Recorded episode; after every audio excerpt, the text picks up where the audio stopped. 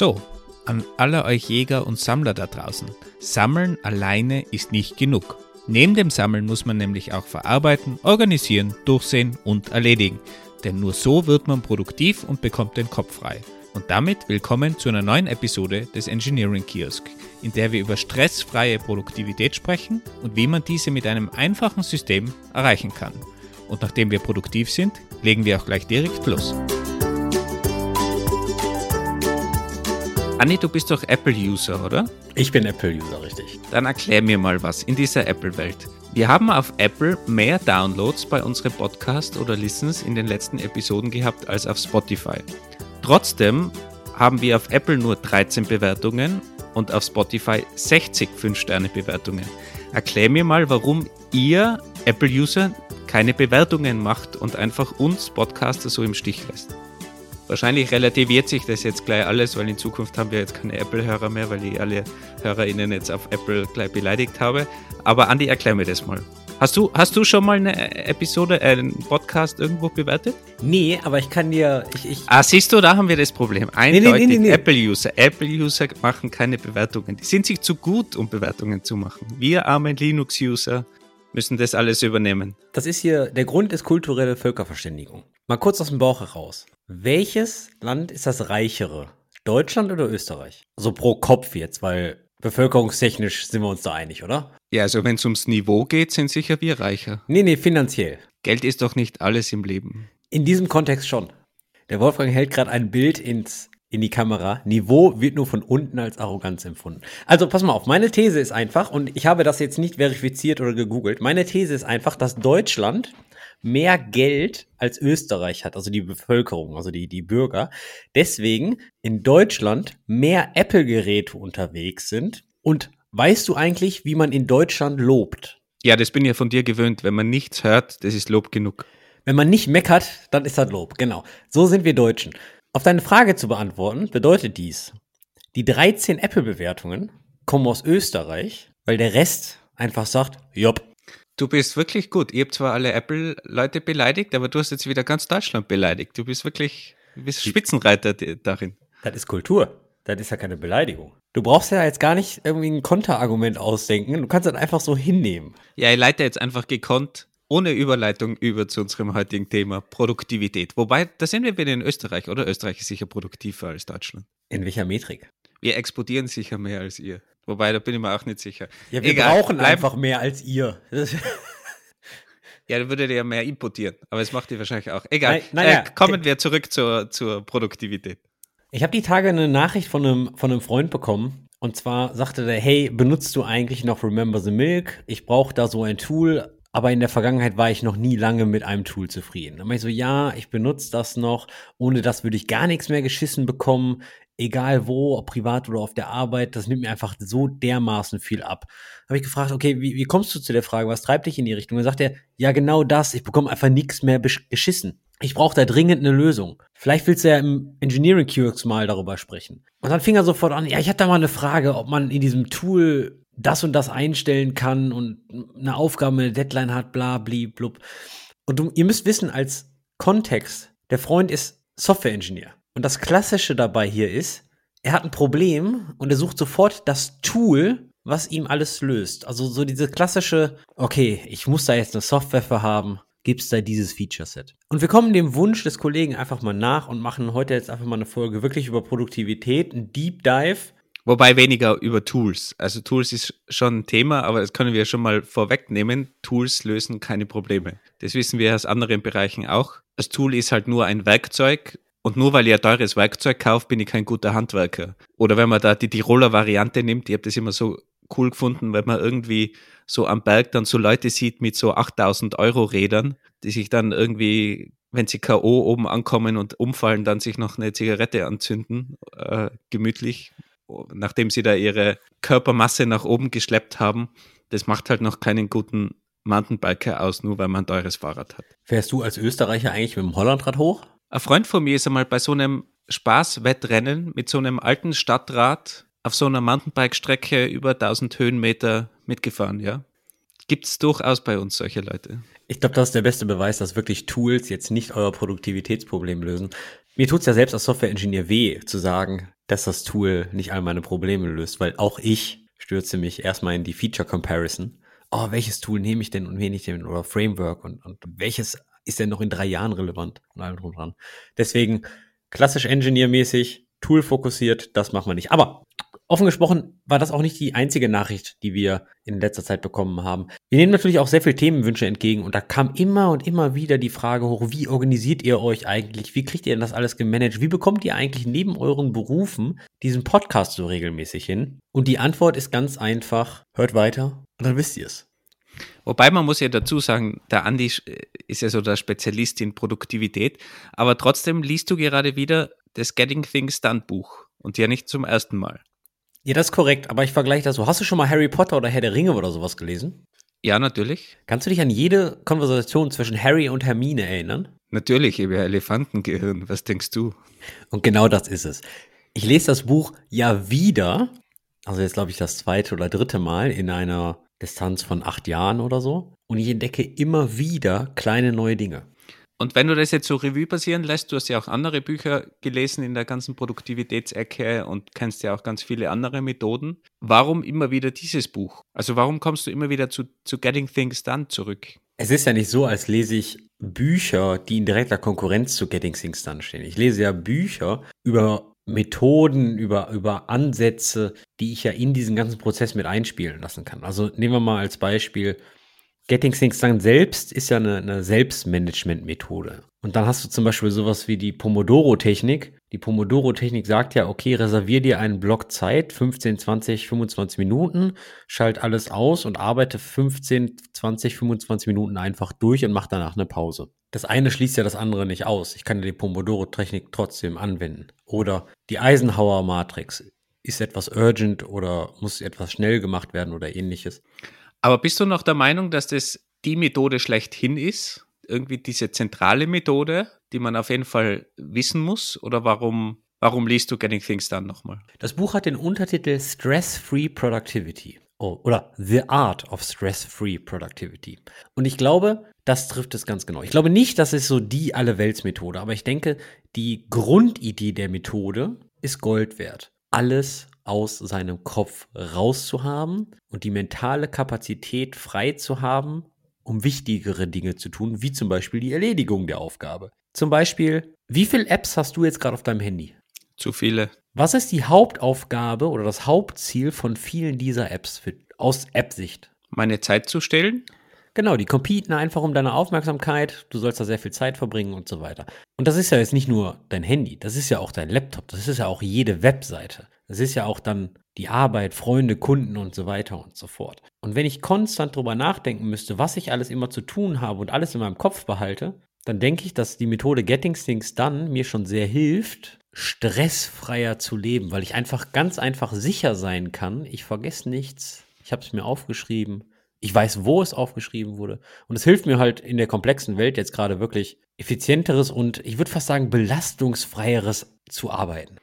Okay, also dann bist du ja der Master von dieser Art Getting Things Done und hast gerade das Buch gelesen. Dann kannst du jetzt ja uns ganz frisch erklären in Worten von David Allen, was eigentlich Getting Things Done ist und was diese Kunst des Zeitmanagements ausmacht und wie man dann so ein Master wird wie du. Hat man jetzt übrigens diese Ironie-Tags äh, verstanden? Okay, du darfst trotzdem anfangen. Schieß mal los. Da gibt es jetzt das Problem. Wenn ich jetzt einfach antworten würde, würde ich ja sagen, okay, der Wolfgang hat recht und ich sehe mich selbst als Master. Das Problem ist, umso länger man es macht, umso mehr weiß man, was, was man Fehler, nicht weiß. Was man nicht weiß, was für Fehler man aufbaut. Man, man sieht, oh, andere haben diese Fehler bereits behoben und wie schlecht man eigentlich ist, ja. Aber das Problem ist, irgendwo muss halt einer mal ganz oben stehen. Das wird mit hoher Wahrscheinlichkeit David Allen sein. David Allen ist der, ist der Gründer, Erfinder oder zumindest der Mensch, der draußen in der Welt mit der Getting Things Done Methode Geld verdient, sagen wir es mal so. Wobei wir hatten das ja in der letzten Episode schon, wo Uncle Bob, der diese Clean Code Weisheiten predigt, dann in den eigenen Projekten gar nicht so viel verfolgt. Also nur weil man viel Ahnung hat über ein Thema, heißt es ja nur noch, dass man selber gut darin ist. Sie vergleicht es immer mit Trainern. Da sagt man ja auch immer, Fußballtrainer können selbst schlecht Fußball spielen. Und jetzt bin ich gerade von mir selber überrascht, dass ich mit einem Fußballvergleich komme, aber, aber egal. Also dann nehmen wir mal an, du bist kein Master, aber du hast gerade das Buch gelesen und kannst es trotzdem perfekt zusammenfassen. Also was ist Getting Things Done? Also wenn ihr jetzt alle erwartet, da kommt jetzt eine super komplexe Methode. Nee, es ist wie alles im Leben. Was super effektiv ist, ist oft einfach. Und das Schwierige ist es, die ganze Sache einfach aussehen zu lassen. Also Key der Methode sind eigentlich ganz simpel To-Do-Listen. Alle anstehenden Tätigkeiten, wirklich alles, wird in einem vertrauenswürdigen Verwaltungssystem erfasst. Das kann ein Stück Papier sein und einfach eine Bullet-Point-Liste. Das kann ein Markdown-File sein auf dem Computer. Das kann irgendein Dokument sein in irgendeinem Cloud-Dienst oder eine spezifizierte App dafür, was weiß ich nicht. Google Keep, Wunderlist. Gibt's das? Nee, nee, Wunderlist wurde gekauft von Microsoft, ne? Aber so Remember the Milk, Things oder von mir ist auch eure Notes-App. Ist völlig egal. Es geht wirklich darum, den Kopf frei zu haben für Wichtigeres, nämlich für die Erledigung der Aufgabe und nicht immer noch zu denken, oh, ich muss noch das, oh, ich muss noch das, sondern du schreibst einfach alles auf. Dann schaut man die ganze Sache durch, schedult die ein und macht die. Natürlich gibt es dann ein paar Nuancen und dann gehen wir gleich in den, in den einzelnen Schritten drauf ein. Denn die ganze Thematik besteht eigentlich aus fünf einzelnen Schritten. Sammeln, verarbeiten, organisieren, durchsehen und erledigen. Das klingt jetzt alles wieder super, super komplex. Aber im Grunde genommen ist es das. Schreib einfach alles auf, schau es durch, mach's. Und jetzt sagt jeder, Anni, willst du mich eigentlich verarschen? Nein, will ich nicht. Aber meine Frage ist, habt ihr so eine Liste jetzt schon? Macht ihr das denn wirklich stringent und überall? Und habt ihr wirklich alles aufgeschrieben? Und da werden die meisten Leute sagen, ah, nee, brauche ich nicht. Und dann heißt es wieder, fuck, das habe ich vergessen. Okay, das klingt jetzt alles sehr einfach mal grundsätzlich. Ich sammle das und mache das am Ende. Aber gehen wir mal tiefer rein. Das ist ja ein ganzes Buch. Das macht ja durchaus ein paar Tipps und hoffentlich beschreibt es noch tiefer. Also wenn man mal in den Sammeln-Punkt reingeht. Was, was heißt Sammeln? Okay, ich, ich kriege jetzt eine Aufgabe, ich muss was aufschreiben, das macht ja wahrscheinlich jeder, damit es nicht vergisst. Also nehmen wir mal an, du willst mit dieser Methode jetzt einfach mal starten und hast das vorher nicht gemacht. Was der im Buch sagt ist, und lustigerweise habe ich das wirklich auch vor, vor einem Monat gemacht. Er sagt immer, okay, pass mal auf, räum erstmal auf. In dem Raum, in dem du jetzt gerade sitzt, räum den kompletten Raum auf und alles, was du in der Hand hast, entscheidest du, liegt das da richtig, Brauche ich das noch? Kann das weggeschmissen werden oder muss damit irgendwas gemacht werden? Und dann schaffst du dir erstmal so ein bisschen zen-mäßig, ja, so nach dem Motto, du mach erstmal deinen Schreibtisch frei. Aber wir sprechen da eben jetzt nicht von Aufgaben, sondern wirklich Zeug, was rumliegt. Zeug, was rumliegt. Zeug, was auf deinem Schreibtisch rumliegt. Also ich sitze jetzt hier an einem Schreibtisch, spreche mit dir in ein Mikrofon und habe zum Beispiel links von mir eine Broschüre über ein neues Garagentor. Und Achtung, ich bin kein Garagentor Verkäufer. Das bedeutet, das ist nicht mein Job. Mit hoher Wahrscheinlichkeit habe ich überlegt, oh, ich will mir ein neues Garagentor kaufen. Und jetzt ist die Frage, was mache ich mit dieser Broschüre? Eigentlich wäre jetzt die Aufgabe, okay, ich muss damit was tun. Oder ich sage, nein, ich kaufe kein Garagentor, deswegen schmeiße ich die Broschüre weg. Punkt ist, räum erstmal hier dein, deine Umgebung auf und pack alles, das, was du tun musst, auf einen Haufen.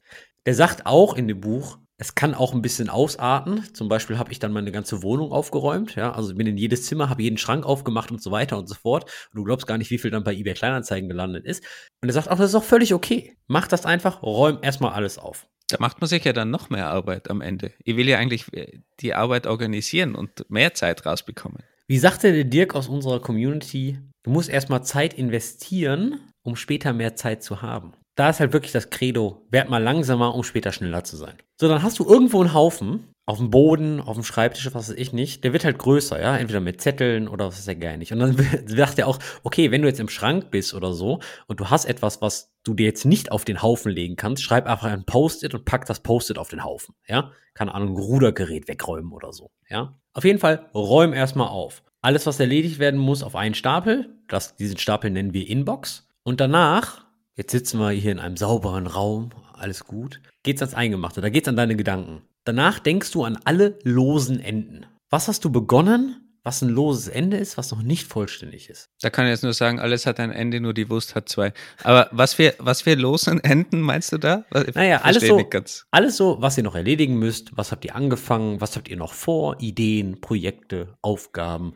Oh, ich möchte noch diesen Pull Request in, diesem, in dieser Open Source Library fertig machen. Oh, ich muss noch die Beete aus meinem Garten äh, reinigen. Oh, ich muss jetzt noch die Sommerreifen vom Auto wechseln. Also lose Enden, Enden im Sinne von, es ist noch nicht erledigt, ich will noch was machen.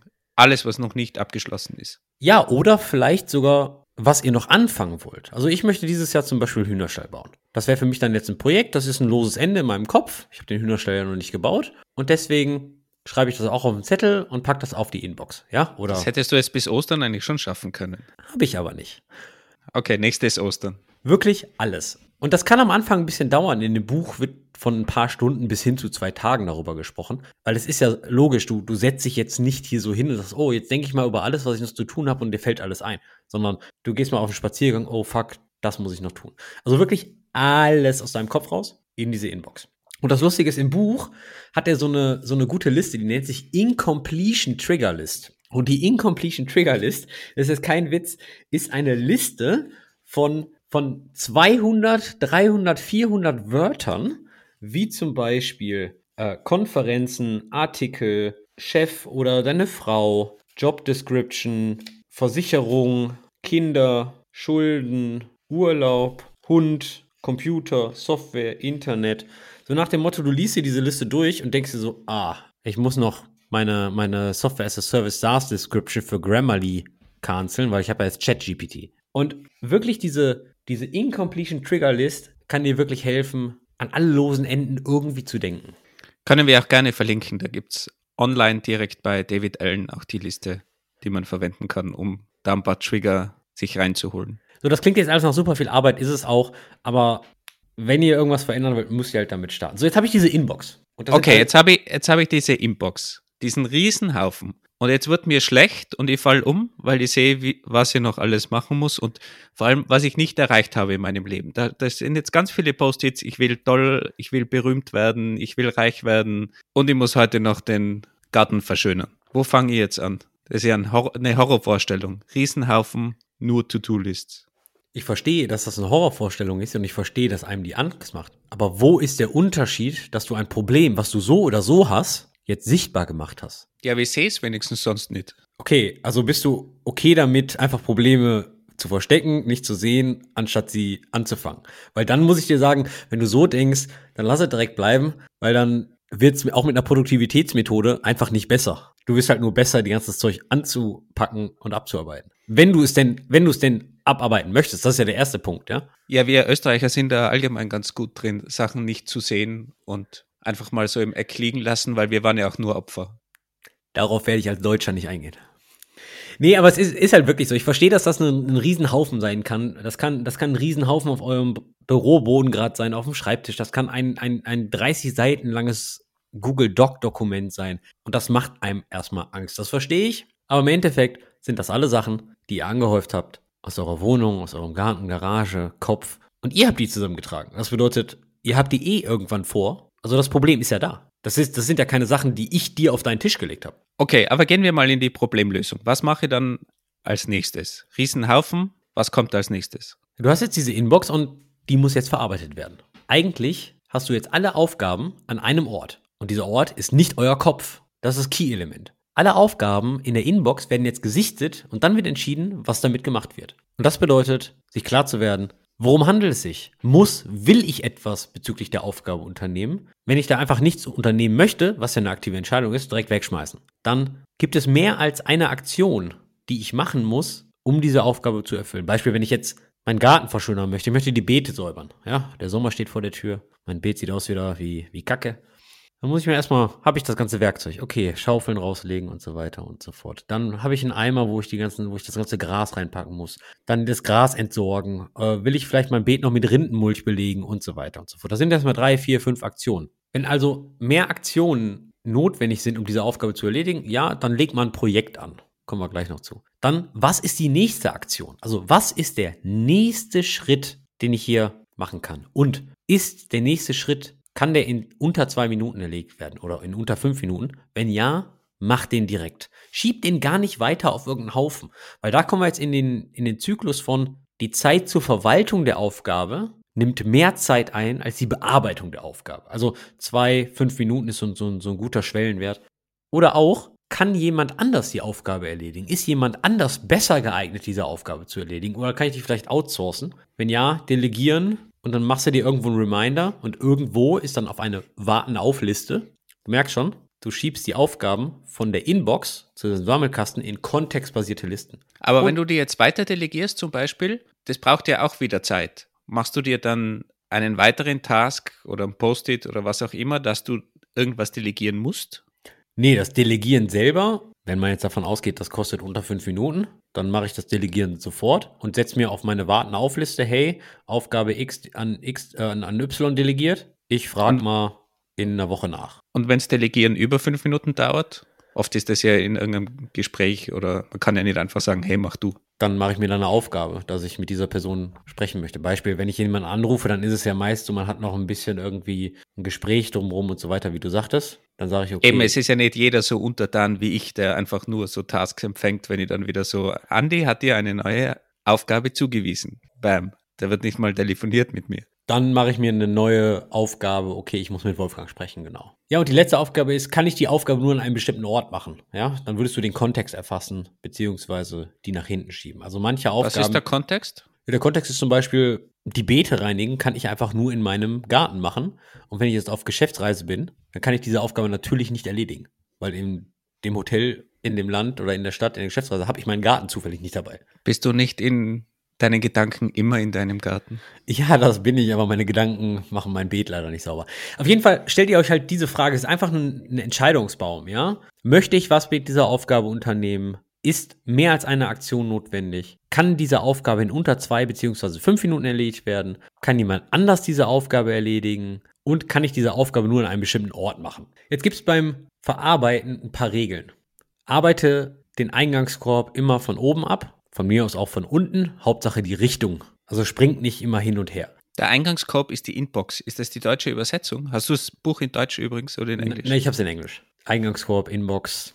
Ist dasselbe, aber da halt dieser Haufen, oder? Ja, ganz genau. Verarbeite immer nur ein Element. Und das mag vielen Leuten jetzt bekannt vorkommen aus dem, aus dem Kanban-Prinzip. Limit WIP, Limit Your Work in Progress. Weil, Achtung, neueste Studien haben gezeigt, Menschen sind scheiße im Multitasking. Ja, den musst du mir mal schicken.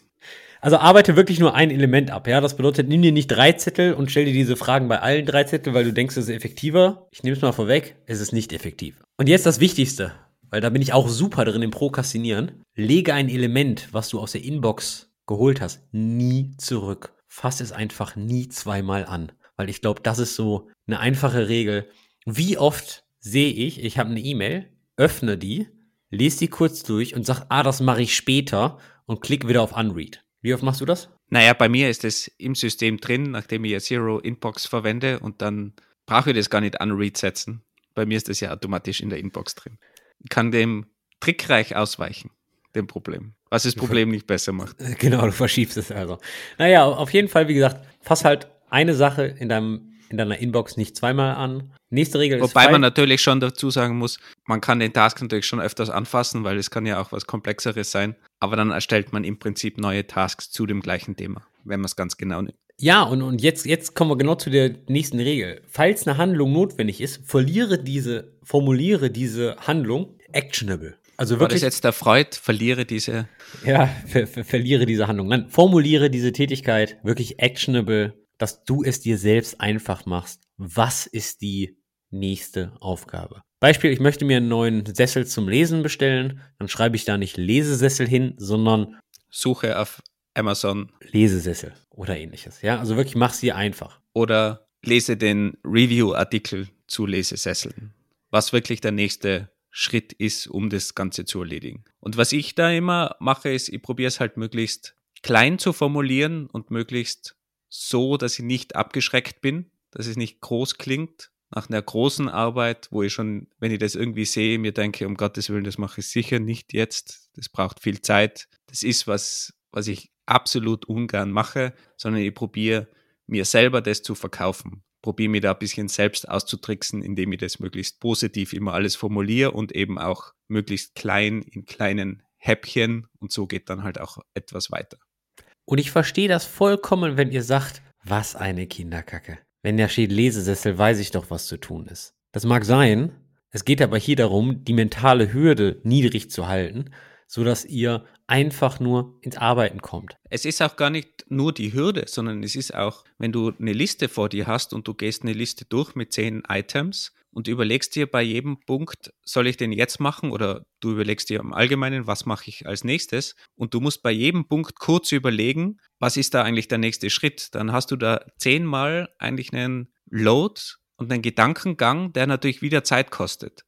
Wenn da wirklich schon genau der Task formuliert steht, ist es viel, viel schneller, als wenn du im Kopf, auch wenn es nur kurz dauert, aber du musst es dann wirklich zehnmal durchgehen, was ist der nächste Schritt, was wollt ihr da noch machen, Lesesessel, was ist da das Problem, was ist da der nächste Schritt. Und das machst du dann vielleicht mehrmals am Tag, wenn du durch die Liste durchgehst und da geht extrem viel Zeit und wirklich Brainpower verloren, wenn du das jedes Mal wieder machst und dir das durchdenkst. Und das ist dasselbe, wie wenn man ganz viele Sachen im Kopf hat und ständig an diese Dinge denkt, obwohl man jetzt gar keine Zeit hat, weil man das eben nicht auf eine Liste geschrieben hat, dann überlegt man ständig die ganzen Tasks durch, was muss ich noch machen und was ist noch auf meiner Liste und was sind die nächsten Schritte. Und das mache ich dann halt womöglich 100 Mal am Tag. Und wenn ich das schön aufgeschrieben habe, dann geht es super schnell und ich entscheide nur, okay, das mache ich jetzt. Ihr müsst euch immer vor Augen halten, wir reden hier nicht über eine Aufgabe, über zwei Aufgaben. Wir reden hier über 100, 200, 300, 400 Aufgaben, die ihr gleichzeitig handhabt. Deswegen ist die Inbox am Anfang auch so dermaßen groß. Und das erschreckt einen. Aber das ist der Load, mit dem ihr zu tun habt. Falls bei der Aufgabe keine Handlung erforderlich ist, dann archivier das einfach irgendwie für Referenzmaterial, schreib's halt irgendwo auf und legst zu den Akten, wirf die Aufgabe direkt in den Müll oder entscheide aktiv, dass du sie jetzt gerade nicht machst und kennzeichne sie als vielleicht oder als irgendwann. So nach dem Motto, mein Hühnerstall, den postpone ich seit drei Jahren, glaube ich, gerade, weil es ist halt gerade nicht das Wichtigste, obwohl ich jetzt gern eigene Eier zu Ostern hätte. Bei der ganzen Entscheidung kann die Eisenhower-Matrix sehr hilfreich sein. Mag bestimmt vielen bereits ein Begriff sein, aber die Eisenhower-Matrix, kurz erklärt, ist ein Koordinatensystem mit vier Quadranten. Auf der X-Achse haben wir dringend und nicht dringend. Auf der Y-Achse haben wir wichtig und nicht wichtig. Jede Aufgabe, die wichtig und dringend ist, wird sofort erledigt. Jede Aufgabe, die wichtig und nicht dringend ist, wird auf später verschoben. Jede Aufgabe, die nicht wichtig und dringend ist, kann delegiert werden. Und jede Aufgabe, die nicht wichtig und nicht dringend ist, wo gehört die hin? Die gehört in den Papierkorb. Ihr merkt schon. Oder auf deine Maybe-List, was ja eigentlich fast so ein Papierkorb ist. Viele sind ja gegen diese Maybe-Listen. Ich finde sie trotzdem ganz praktisch. Und ich mache das auch gerne so. Wenn ich fünfmal irgendwas postpone, dann kann ich es immer noch löschen und wegschmeißen. Aber vielleicht will ich es ja auch dann irgendwann mal machen. Also es, ich finde das schon okay, so Maybe-Listen. Und, und hin und wieder hat man ja auch so irgendwie keine Lust auf irgendwas und dann kann man auf so Maybe-Listen unter Umständen auch was ganz Nettes finden, was man dann macht und vielleicht auch Spaß dran hat. Generell haltet euch vor Augen, die wichtigste Frage für jeden Task in eurer Inbox ist, was ist die nächste Aktion, die mich weiterbringt, um diese Aufgabe abschließen zu können? Und das Lustige ist, es ist genauso wie beim Incident Management. Beim Incident Management, ihr habt ein Outage in eurer Infrastruktur oder ähnliches, die Kernfrage ist da zu jedem Zeitpunkt, was muss getan werden, damit das System wieder auf der Baseline ist, also wieder funktionsfähig, so dass die Blutung vom Incident gestoppt ist. Und das ist genau dieselbe Aufgabe. Und das ist genau dieselbe Frage. Was ist die nächste Aktion, die mich hier weiterbringt? So, jetzt hast du ganz schlau allen Menschen erklärt, was eine To-Do-List ist, dass man da Zeug raufschreibt und das dann macht. Danke, Andy. Dafür haben wir jetzt äh, ziemlich lang gebraucht. Aber du hattest dann noch irgendwie andere Punkte. Da waren ja fünf Punkte oder so. Jetzt haben wir To-Dos abgehakt. Haha. Hast du gemerkt, abgehakt? Ja, ich fand's halt, ich fand's halt einfach nur nicht lustig, tut mir leid. ich schreibe was auf, ich mache das dann. Bam. Ist das Getting Things Done? Ich habe ja am Anfang gesagt, das ist ja jetzt nicht neu geschnitten Brot. Aber der Punkt ist einfach nur, wie viele Leute machen es wirklich. Schritt drei wäre eigentlich die Organisation von deinen ganzen Aufgaben. Also du hast jetzt ganz viele Aufgaben und da wird jetzt mal ein Kontext zugeordnet. Beziehungsweise du packst sie jetzt auf, auf, auf ein paar Listen. Pack's einfach dahin, wohin es soll. Was, was heißt Listen? Warum habe ich jetzt mehr Listen? Ich habe gedacht, ich habe eine, einen großen Stapel, eine Inbox. Ja, Ziel ist es, nämlich deine Inbox leer zu kriegen. Und die Inbox ist so, wie gesagt, der Eingang. Du stellst ja auch nicht einfach nur alles in den Flur, wenn du in die Wohnung reinkommst, sondern irgendwann packst du mal was ins Wohnzimmer, mal in die Küche und so weiter und so fort. Dahin, wohin es hingehört. Und das gleiche machst du einfach mit deinen Aufgaben. Du bist völlig frei in der Wahl oder der Erstellung der Listen. Und die Listen können auch so ein Kontext sein. Kann ich das nur an einem Ort machen? Also Beispiel, ich habe eine Liste für den Engineering Kiosk. Jede Aufgabe, die zu diesem Podcast hier gehört, packe ich auf die Engineering Kiosk Liste. Die leider mit mir geteilt ist und jeden Tag in der Früh poppen irgendwelche komischen Tasks hoch, die ich dann erledigen muss. Ich habe eine eigene Liste für meine Open Source Projekte, beziehungsweise für andere Open Source Projekte. Wenn ich irgendwo sehe, hey cool, ich wollte da mal damit rumspielen oder ich wollte da mal einen Pull Request machen, um zum Beispiel die Dokumentation zu verbessern, dann schreibe ich mir das als Aufgabe in die Open Source Liste und ich als Kontext für mich selber weiß, alles, was mit Open Source ist, ist jetzt nicht Mission Critical für mich. Ich habe aber auch eine Liste, kaufen, verliehen und wird noch geliefert. Das, das, das hört sich jetzt relativ doof an, aber alles das, was ich mir irgendwann mal kaufen möchte, habe ich auf die Kaufenliste geschrieben. Zum Beispiel würde ich gerne mal eine Japan-Säge haben. Und da brauchst du aber davor noch die Reise nach Japan. Nee, aber ich brauche sie halt jetzt gerade nicht. Ja, also für mein nächstes Holzprojekt. Oder alles das, was ich verleihe, schreibe ich, okay, ich habe das und das an Freund X verliehen. Wie viel Zeug hast du verliehen? Und du hast keine Ahnung mehr, wo es ist. Das heißt, du hast auch ein komplettes Verleihsystem in deinem Getting Things Done Modell eingebaut. Ich habe sozusagen in meinem Getting Things Done diverse Businessmodelle obsolet gemacht, weil es gibt nämlich Verleih-Apps. Ich habe aber auch noch eine wird noch geliefert Liste. Das bedeutet, wenn ich mal ein Möbelstück bestelle oder sowas, du kennst das ja, das braucht wie lange braucht ein neues Sofa? Sechs Wochen, acht Wochen, zehn Wochen? Dann schreibe ich das da einfach hin, einfach nur so, dass ich das nicht wieder vergesse. Und dann stelle ich mir das in zehn Wochen als Reminder. Und wenn in zehn Wochen dann, hey, wo ist eigentlich meine Couch? Müsste die nicht langsam mal da sein? Das heißt aber, also wenn du den Haufen betrachtest, diese Inbox, du machst alles, was unter zwei oder fünf Minuten ist und alles andere sortierst du dann in diesen Listen ein. Das heißt, ich bearbeite nichts direkt aus der Inbox aus, es ist super schnell, sondern dann schlussendlich bearbeite ich das aus meinen Listen raus. Das heißt, ich muss es zuerst einsortieren und organisieren. Ja, im ersten Schritt ist das natürlich super viel Arbeit, weil du musst halt durch die komplette Inbox rein. Ne? Später hast du dann einmal die Inbox leer und alles ist irgendwie einsortiert in deine Listen. Ja, aber es kommt ja auch neues Zeug in der Inbox ständig rein, oder? Ein klassischer Briefkasten, Postempfangsding, keine Ahnung, wie man da früher dazu gesagt hat, halt so ein in so einer Sortierbox, die man früher in den Offices immer gesehen hat, da kommt halt oben einfach alles rein, was, was neu in irgendeiner Form reinkommt, eben die Inbox. Ja, das ist korrekt, aber sie, sie gibt dir auch ein bisschen mentale Freiheit. Also ich habe auch eine Liste, die nennt sich Arbeit und in dieser Liste packe ich alles, was mit meinem professionellen Job zu tun hat. Und wenn ich Feierabend habe, gucke ich einfach nicht auf diese Liste, weil ich habe Feierabend. Also sie gibt dir halt auch ein bisschen mentale Freiheit. Aber, aber ja, ich habe dann. Aber ist das, ist das eine Arbeitsinbox oder ist das deine Arbeitsliste, wo du dann aktive Tasks drinnen hast? Das ist meine Arbeitsliste. Das ist nicht meine Arbeitsinbox. Ich glaube, David Allen empfiehlt ja eine Inbox für alles. Machst du das auch mit, mit einer Inbox oder hast du dann eben eine Arbeitsinbox, eine private Inbox? Ich habe eine Inbox, aber verschiedene Listen dann, wo die Inbox-Items reingepackt werden. David Allen erklärt aber auch, warum er das macht. Und zwar ist er selbstständig. Ja, und was heißt selbstständig? Man ist selbst und ständig. Kenne ich irgendwoher. Deswegen sagt er, okay, mein privates Leben und meine Arbeit verschmilzen so ein bisschen.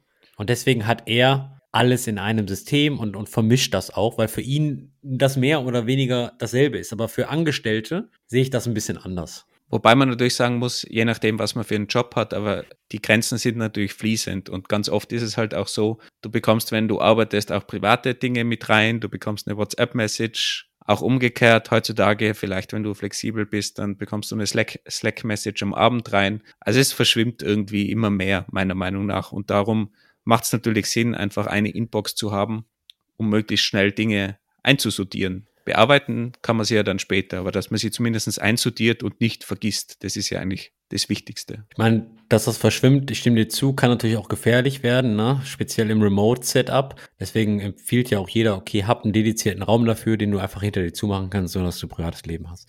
Punkt ist, hab halt verschiedene Listen, wo du die Items von deiner Inbox einsortierst, sodass sie einen Kontext haben. Und diese Listen kannst ja sogar, manche Apps können da sogar noch sagen, okay, du hast einen geografischen Standpunkt, dass wenn ich zu Hause bin, kann ich zum Beispiel alles im Garten machen oder ähnliches, ja. Vielleicht hast du so eine fancy App, das ist drinnen oder draußen oder was ist der Geil. Vielleicht noch als Kontext, weil du jetzt App ganz oft erwähnt hast. Das Originalbuch ist ja wie alt? Aus den 90ern oder so. Also ist schon, schon, oder aus den 80ern sogar. Es ist schon relativ alt auf jeden Fall. Es gab mal einen Refresher 215, aber der redet auch nicht von Apps oder sowas. Ja, der sagt, okay, ist völlig egal, ob du, ob du eine Kladder hast oder so ein kleines Notizbuch oder, oder eine, eine Word-Datei oder was. Hab halt ein System, welches du vertraust. Und Achtung, ein System.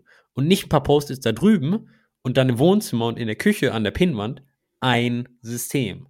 Aber was ich da eben spannend finde, ist, dass man eben keine App braucht. Man kann das, wenn man will, zumindest auch ganz klar mit Post-its, mit einem Notizblock, was es auch immer ist, machen. Und auch da sieht man schon wieder, was wir eingangs ja erwähnt haben, dass Tools nicht das Wichtige sind. Die Tools kann man dann, dann natürlich finden, wenn man sich ein System zurechtgelegt hat, aber wichtig ist, dass man am Anfang ein sinnvolles System hat und nicht mit dem Tool anfängt. Das ist, glaube ich, ganz wichtig. Sich ein System zurechtlegt. Ein Tool kann dabei helfen, natürlich. Aber man braucht das System, man braucht seinen eigenen Flow, mit dem man zufrieden ist, der funktioniert und den man auch lebt. Weil nur eine App in irgendeinem Subfolder zu haben, die man nie öffnet, da hilft dir die App halt natürlich auch wenig. Und alle Dinge, die wir jetzt besprochen haben, die kann man auch ganz klassisch physikalisch mit Zettel, Post-its, mit einem Notizblock realisieren. Der nächste Schritt wäre eigentlich das kontinuierliche Durchsehen, die sogenannte Review. Wenn man das das allererste Mal macht, kann man Schritt 4 skippen, meines Erachtens nach, weil du hast ja gerade eben alles aus deiner Inbox in die verschiedenen Listen gepackt. Aber wenn man das jetzt irgendwie schon mal einen Monat macht oder sowas, dann macht es schon Sinn, die Aufgaben in den Listen mal durchzuschauen. Hat man manche Aufgaben vielleicht schon erledigt? Markiere die als fertig. Sind die Aufgaben noch relevant? Ja, okay, super, bleib dabei. Nein, schmeiße weg. Ist der nächste Schritt wirklich definiert? Die Empfehlung aus dem Buch ist oft, dass man das so einmal in der Woche macht. Ist auch gut so als Wochenrückblick, so was habe ich alles geschafft. Ich selbst mache es nicht so regelmäßig einmal die Woche. Ich mache es, wenn mir gerade danach ist, alle zwei Wochen, alle drei Wochen. Oder wenn ich irgendwo am Bahnhof stehe und gerade noch eine Viertelstunde, 20 Minuten habe, dann scrolle ich da durch und mache ein Review und mache das alles dann, wie immer, wenn ich ein bisschen Zeit habe, aber buchtechnisch dann immer einmal die Woche. Also ich habe ja wirklich Review-Tasks in meinem System die wiederkehrend sind und die einfach aufpoppen. Alle drei Wochen zum Beispiel geh mal durch alle deine Ideen durch. Ich habe eine, so eine Ideenliste, so für neue Produkte oder solche Dinge. Ganz viele Ideen. Wie viel Fluktuation ist auf dieser Liste? Ja, da kommt, kommt viel dazu und das meiste bleibt auch oben, aber hin und wieder geht er einfach durch, vor allem wenn ich dann Zeit habe und mir denke, eigentlich könnte ich wieder mal ein neues Projekt machen, ein neues Side-Project, irgend sowas. Das ist die Ideenliste und da gibt es einfach einen Task. Mach mal ein Review auf deinen Ideen was so ansteht. Selbe auf, die, auf der Projektebene, machen Review von deinen Projekten, zoomen mal raus, eine Ebene höher, sind alle Projekte noch auf Track, gibt es irgendwas, was man ändern muss, gibt es Tasks, die irgendwo untergegangen sind bei Projekten, Priorisierung nochmal überlegen. Und da wirklich Tasks, die eingeplant sind und die mich immer wieder daran erinnern, diese Reviews auch durchzuführen. Nee, das mache ich nicht. Wie gesagt, ich mache es immer, wenn ich ein bisschen Zeit habe oder wenn ich meinen Garten im Kaffee morgens trinke oder sowas und setze mich dann dahin im Sonnenschein, dann, dann mache ich sowas. Also das, das reicht für mich auch. Also es kann auch ab und zu sein, dass ich mehrmals pro Woche das mache, je nachdem, wie ich gerade Zeit habe. Aber wie gesagt, das durchsehende Review brauchst du nicht, wenn du gerade damit gestartet hast, weil du hast das ja gerade eben getan, sondern das ist, wenn das System schon läuft. Und meiner Meinung nach ist das eines der wichtigsten Punkte, weil das ver vergisst man ganz gerne. Und so ein Review macht eigentlich ein System erst stark. Und das ist ja bei Scrum mit Retros dasselbe. Du brauchst diesen Zyklus, wo du einfach betrachtest, wie haben die Dinge funktioniert, was musst du besser machen, dieses rauszoomen. Und das ist meiner Meinung nach super wichtig bei jedem System und gerade bei so einem Task-System, wo du dann vielleicht so in dem Hamsterrad drin bist, in dem tagtäglichen, wo du einfach nur Tasks reinbekommst, abarbeitest, reinbekommst, abarbeitest, dass du einfach dir mal Zeit nimmst und einen Schritt zurück machst und wirklich rauszoomst und dann außerhalb von dem Hamsterrad auf deine Arbeit blickst, auf deine auf dein Leben, wenn wir so auf eine Metaebene gehen wollen, was es auch immer ist, auf welche Flughöhe, wie es David Allen nennt. Und dann dir halt wirklich konkret überlegst, was sind denn wichtige Dinge, die du wieder dann in Tasks anlegst, Listen, was es auch immer ist. Aber dieses Rauszoomen ist meiner Meinung nach super, super wichtig und das vergisst man gerne, vor allem wenn man in dem Tagesgeschäft drinnen ist, in der Arbeit, im Team, ständig kommen neue Dinge rein und da ist es ganz schwierig, sich die Zeit mal zu reservieren. Und das ist ja auch was du am Anfang erwähnt hast, man muss sich die Zeit mal nehmen, auch um so ein System einzuführen. Und ich glaube, man muss sich die Zeit auch nehmen, um das regelmäßig zu reviewen, die eigenen Tasks, die eigenen Ideen, Ziele, was es auch immer sind. Mein Vergleich ist einfach, Software kann rosten und dieses System kann ebenfalls rosten. Du brauchst halt regelmäßige Pflege. Fertig aus. Jede Software braucht Maintenance, jedes System braucht Maintenance. Deswegen relativ einfach. Und wenn du rauszoomst, dann kannst du dir nämlich auch überlegen, funktioniert dein System? Funktioniert dein Zeitmanagementsystem, was du da machst, dein tagtägliches System, Flows, die du dir überlegt hast, funktionieren die? Hast du genug Zeit? Geht irgendwo Zeit verloren? Wo geht die Zeit verloren? Was musst du ändern? Also wieder im Scrum-Sinne so ein Review von dem eigentlichen Prozess. Also den darf man natürlich auch nicht vergessen, weil das System, wie du sagst, rostet mit der Zeit, man rostet selbst, man vergisst vielleicht Dinge, so wie du das Buch dann auch liest, immer wieder mal um einfach dir wieder in Erinnerung zu rufen, was du denn vielleicht ändern könntest, was du verbessern könntest, dass man auch da wieder einen Review-Zyklus drinnen hat. Der ist, glaube ich, auch ganz wichtig. Ja, da bin ich jetzt nicht so der Fan von. Ich, ich bin ein Fan davon, drüber nachzudenken, was tue ich hier eigentlich. Aber jetzt eine strukturierte Analyse, wie verbringe ich meine Zeit, wo geht meine Zeit verloren, das bedarf ja im Umkehrschluss schon so eine Art Time-Tracking. Also das mache ich jetzt zum Beispiel nicht, ja. Weil es gibt nämlich Aufgaben, die mache ich gerne, wo ich meine Freizeit mit verbringen möchte. Da spielt dann die Zeitdauer eigentlich gar keine Rolle. Dann gibt es Sachen, die müssen gemacht werden. Da spielt dann ebenfalls die Zeit gar nicht so eine große Rolle, weil sie, weil sie gemacht werden müssen. Deswegen, also so weit gehe ich dann nicht. Da, da bin ich dann nicht so der Punkt, weil die Menschen neigen dazu, eine Aufgabe so viel Zeit zu allokieren, wie Zeit dafür vorgegeben ist. Also hier nennt man das, das nennt man das Parkinson, Parkinson'sche Gesetz. Wenn ich eine Aufgabe eine Stunde gebe, dann brauche ich eine Stunde. Wenn ich der Aufgabe drei Stunden gebe, dann brauche ich drei Stunden. Also deswegen bin ich da jetzt kein Fan von, ich muss immer analysieren, wo meine Zeit drauf geht. Naja, das Problem ist natürlich, wenn du einfach zu wenig Zeit hast, weil dieses ganze System ermöglicht dir zwar Zeitmanagement, aber es gibt dir keine Zeit automatisch.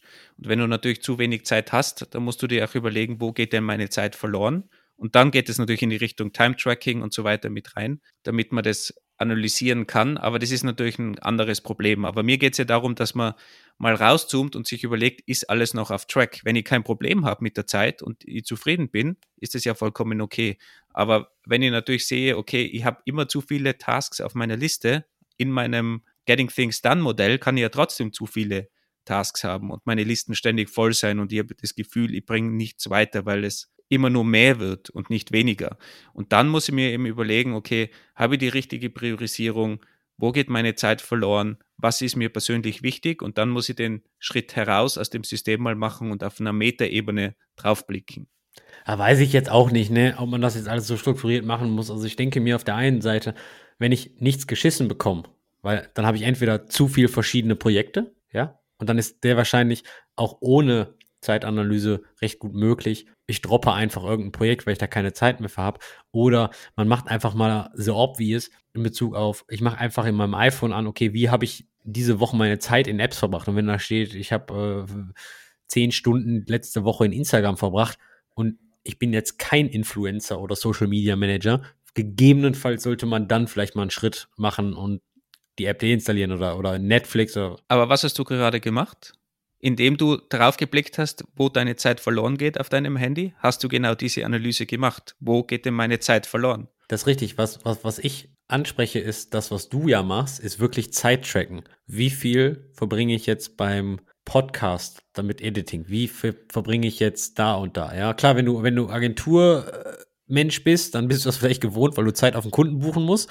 Aber das meinte ich eigentlich. Also, dass man es nicht, wie Engineers tendieren immer dazu, alles sehr strukturiert zu machen und alles mitzutracken und so weiter. Da weiß ich nicht, ob das nicht die mentale Kapazität wirklich echt konsumiert, ja, dass das nicht zu viel ist. Oh, ich muss alles mittracken. Ah, ich glaube gar nicht, dass man es mittracken muss. Ich glaube, du solltest das machen, wenn du ein Problem hast mit deiner Zeit als Lösung, dass du mal sagst, okay, ich track mal mit, wo meine Zeit verloren geht. Man kann ja auch so ein Journal machen, gibt es ja Vorlagen auch dafür, wo man einfach so ganz grob jeden Tag aufschreibt, wie viele Stunden man ungefähr in welchen Bereichen Zeit investiert also über den gesamten Tag hinweg auch private Dinge, um einfach mal so ein Gefühl zu bekommen, wenn man das ein, zwei Wochen macht, wo geht denn meine Zeit verloren? Wenn man ein Problem hat, wenn du kein Problem hast und zufrieden bist, dann brauchst du ja auch kein Time-Tracking oder brauchst du auch gar nicht tiefer reinblicken. Aber wenn du ein Zeitproblem hast und ganz viele haben ein Problem, weil sie in ihrem Hamsterrad drinnen sind, weil da nur alles auf sie einprasselt. Und da musst du dir einfach mal die Zeit reservieren, nach außen zu gehen und da tiefer reinblicken. Aber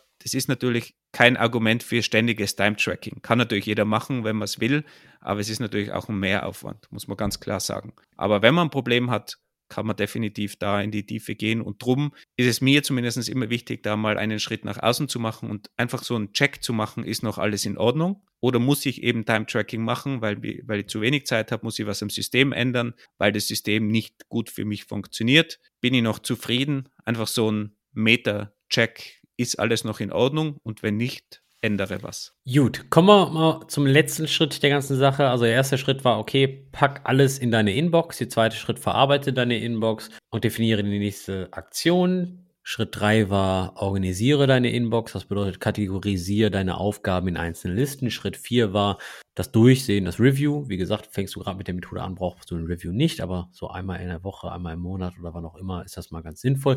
Und bisher haben wir ja eigentlich noch nichts gemacht von diesen ganzen Aufgaben. Und das ist nämlich der magische Schritt fünf. Auch das beste System stoppt dich nicht davor, den Scheiß einfach anzupacken. Also Schritt 5 ist das Erledigen, das eigentliche Abarbeiten der definierten nächsten Schritte. Und wie Wolfgang auch schon im Vorhinein sagte, definier die Schritte einfach wirklich actionable, dass du nicht drüber nachdenken musst, was ist denn jetzt der nächste Schritt, sondern tu es einfach. Und die Länge der Aufgabe sollte dich auch nicht überwältigen. Oh, jetzt muss ich hier ein vier Stunden Investment machen, dann ist die Aufgabe zu groß. Generell kann man sagen, okay, es gibt drei Arten von Arbeiten. Geplante Arbeit, ungeplante Arbeit und das sogenannte Definieren von Arbeit, welches der Getting Things Done Prozess insbesondere jetzt hier unterstützt. Ziel ist es natürlich, mehr geplante Arbeit zu haben als ungeplante Arbeit. Über Zeit wird am Anfang euch nicht gelingen. Und die Sinnhaftigkeit des Systems kommt dann zu tragen, wenn der Großteil der Zeit mit geplanter Arbeit verbracht wird. Wenn das gegeben ist, herzlichen Glückwunsch, ihr befolgt Getting Things Done. Zur ungeplanten Arbeit muss man auch dazu sagen, dass das sehr oft auch ein Systemproblem ist, dass man die ungeplante Arbeit überhaupt erlaubt. Ist natürlich jetzt leichter gesagt als getan, wenn da der Chef um die Ecke kommt oder die Chefin und dir irgendwas hinwirft, das brauche ich in einer Stunde, dann wird es natürlich schwierig. Aber der Klassiker ist ja auch, dass ich auf jede WhatsApp-Message antworte, auf jede Slack-Message antworte, dass so viel ständig reinkommt an ungeplanter Arbeit, dass ich keine geplante Arbeit machen kann. Und da muss man einfach sehr strikt werden, in seinem System, in seinem Flow, dass man sagt, okay, ich probiere die ungeplante Arbeit zu verringern, indem ich geplante Arbeit daraus mache. Und ich kann ja mein System dazu verwenden, Dinge, die reinkommen, die vielleicht sogar störend sind, ein Anruf oder sonstige Dinge, dass ich mir die auf die Liste setze, aber eben nicht sofort bearbeite als ungeplante Arbeit, wenn es irgendwie möglich ist. Oder ich mache natürlich sogar die klassische Variante, ich nehme keine Telefonate an, ich schalte meine Slack-Notifications aus für eine gewisse Zeit, setze meinen Kopfhörer auf am Arbeitsplatz, wo ich vielleicht sogar die Regel habe, wenn Leute einen Kopfhörer aufhaben, dann wollen sie nicht gestört werden, damit ich in meinem Flow drin bin, mal geplante Arbeit machen kann und dann habe ich wieder einen Zeitslot für ungeplante Arbeit zum Beispiel. Hier ist eine Sache, die ich wirklich nicht verstehe und hilf mir bitte, diese zu verstehen. Ich will sie verstehen, aber ich verstehe sie einfach nicht. Wenn ich Meetings habe und ich arbeite full remote, dann höre ich ab und zu während des Meetings, wie der Laptop diese klassische Slack Notification Sound abspielt, weil jemand eine Message geschrieben hat. Warum zur Hölle hat man diese Sounds an? Ich verstehe es nicht. Slack ist das neue E-Mail. Wenn jemand was von mir möchte, soll er mich anrufen. Und wenn die Firma mir das Mittel eines Firmenhandys nicht zur Verfügung stellt, trotzdem will, dass ich fokussiert arbeite, dann bestimme ich, wann ich ins Slack reinschaue. Und warum hast du jetzt bei unserer Aufnahme dreimal auf dein Handy geschaut? Weil ich ein Fokusproblem habe, ja, und Getting Things dann hilft mich, hilft mir zu fokussieren. Aber ich weiß es ja. Nur ich verstehe nicht. Aber vibriert dein, vibriert dein Handy? Nein. Sorry, damit ich es richtig aus, aussprich. Nein. Und es macht auch keine Geräusche. Nein. Und warum blickst du dann auf dein Handy, wenn da eine neue Message kommt? Meine Attention Span ist so groß, dass sie, glaube ich, gerade in TikTok-Videos passt. Das weiß ich aber. Ich bin und ich habe Probleme damit. Also ich bin ja meinem Problem bewusst. Deswegen Aber hast du das Handy dann nach oben hin mit Display nach oben liegen, dass, dass du siehst, wenn Messages kommen? Seit zwei Sekunden nicht mehr. Aber ja, nee, den, den, den, das hast du mir die Tage gesagt, irgendwie vor ein paar Wochen. Und ich muss zugeben, in letzter Zeit lasse ich öfter mein Handy wirklich in anderen Räumen liegen. Und es hilft mir einfach sehr. Aber bei, bei meinem Computer bin ich recht stringent. Das bedeutet, Notification Center habe ich hier gar nicht, alles aus und so weiter. Nur ich verstehe. Wir, haben, wir haben ja auch in, in dem Zuge kurz in unserer Community gefragt, ob es irgendwelche Tipps gibt bezüglich Produktivität. Und was auch sofort als Standardantwort gekommen ist, äh, Wolfram Dirk zum Beispiel, diese Notifications abschalten. Also diese ständigen Störungen, und ich bin ja einer der wenigen, der auch das Handy immer komplett auf lautlos hat. Also wenn du sagst, äh, ruft mich an, wenn es was Wichtiges gibt, das funktioniert bei mir auch nicht. Die einzige App, die das overruled, ist der Feuerwehralarm, der reinkommt. Das ist der einzige, der laut sein darf. Alles andere ist lautlos und ich habe es auch immer verkehrt liegen. Also ich sehe da auch nichts. Wobei man dazu sagen muss, mein Computer ist voller Notifications, wobei die auch sehr gut ausblenden kann im Großen und Ganzen. Und ich habe einen Shortcut, wo ich Notifications systemweit ein- und ausschalten kann. Das heißt, wenn ich in den Fokusmodus komme oder meinen Screen teile, auch übrigens sehr praktisch, dann kann man das super schnell mit einem Screenshot abschalten und man bekommt keine Notifications mehr. Und das ist sicher eine der wichtigsten und effizientesten Methoden von ungeplanter Arbeit fernzubleiben. Und wenn ich dann mit meiner geplanten Arbeit fertig bin, den Task abgeschlossen habe, kann ich mal die Notifications wieder einschalten, kurz checken, ist irgendwo was reingekommen und kann das dementsprechend dann bearbeiten, vielleicht wieder auf meine Listen setzen, wenn es Follow-ups gibt. Und sonst bin ich einfach komplett in meinem Flow und kann arbeiten. Ich glaube, das ist der Nummer eins Tipp. Schaltet eure Notifications aus. Ein paar andere Tipps hatten wir auch schon erwähnt. Dauert eine Tätigkeit weniger als zwei Minuten oder fünf Minuten, macht sie direkt. Pflegt euer System regelmäßig, genauso wie Software.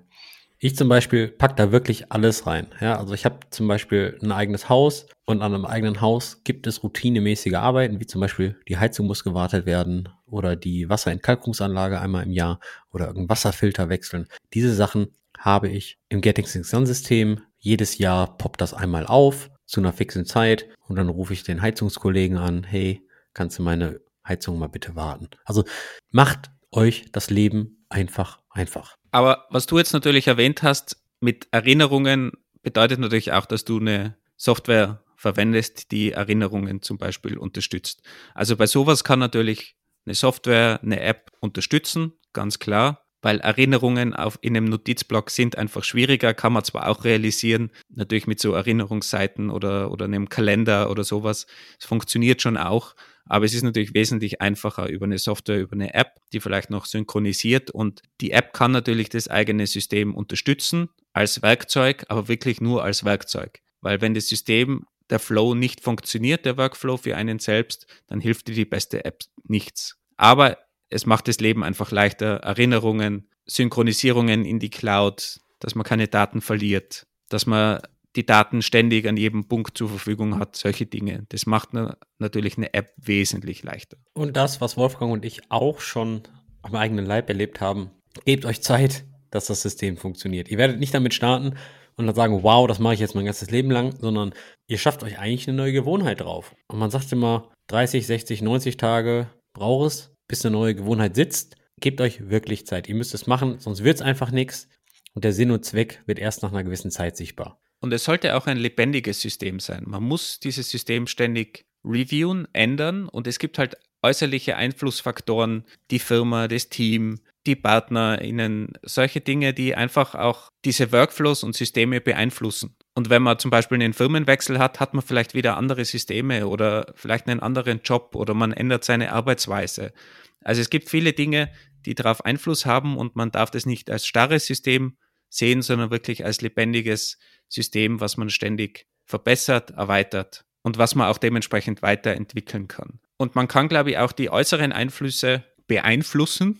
Klingt jetzt komisch, aber gerade wenn es um ein Team geht, um die Firmen, um die Familie, man kann ja auch da probieren, die anderen mit einzubeziehen, denen auch zu erklären, zum Beispiel, Slack ist nicht synchron, Slack ist asynchron, man muss das auch so verwenden im Team, in der Firma. Also auch da kann man Einfluss nehmen. Man kann erklären, warum man manche Dinge nicht macht. Man kann auch mal lernen, Nein zu sagen, wenn man das richtig kommuniziert, ist, glaube ich, auch ganz wichtig. Man kann sich überlegen, was sind Dinge, die ich nicht mehr machen will vielleicht, die eher delegiere. Also es ist alles ein lebendiges System. Ich kann das beeinflussen und ich sollte es auch beeinflussen. Und ich kann eben auch probieren, meine Umgebung anzupassen und nicht nur mich selber und mein System an die Umgebung.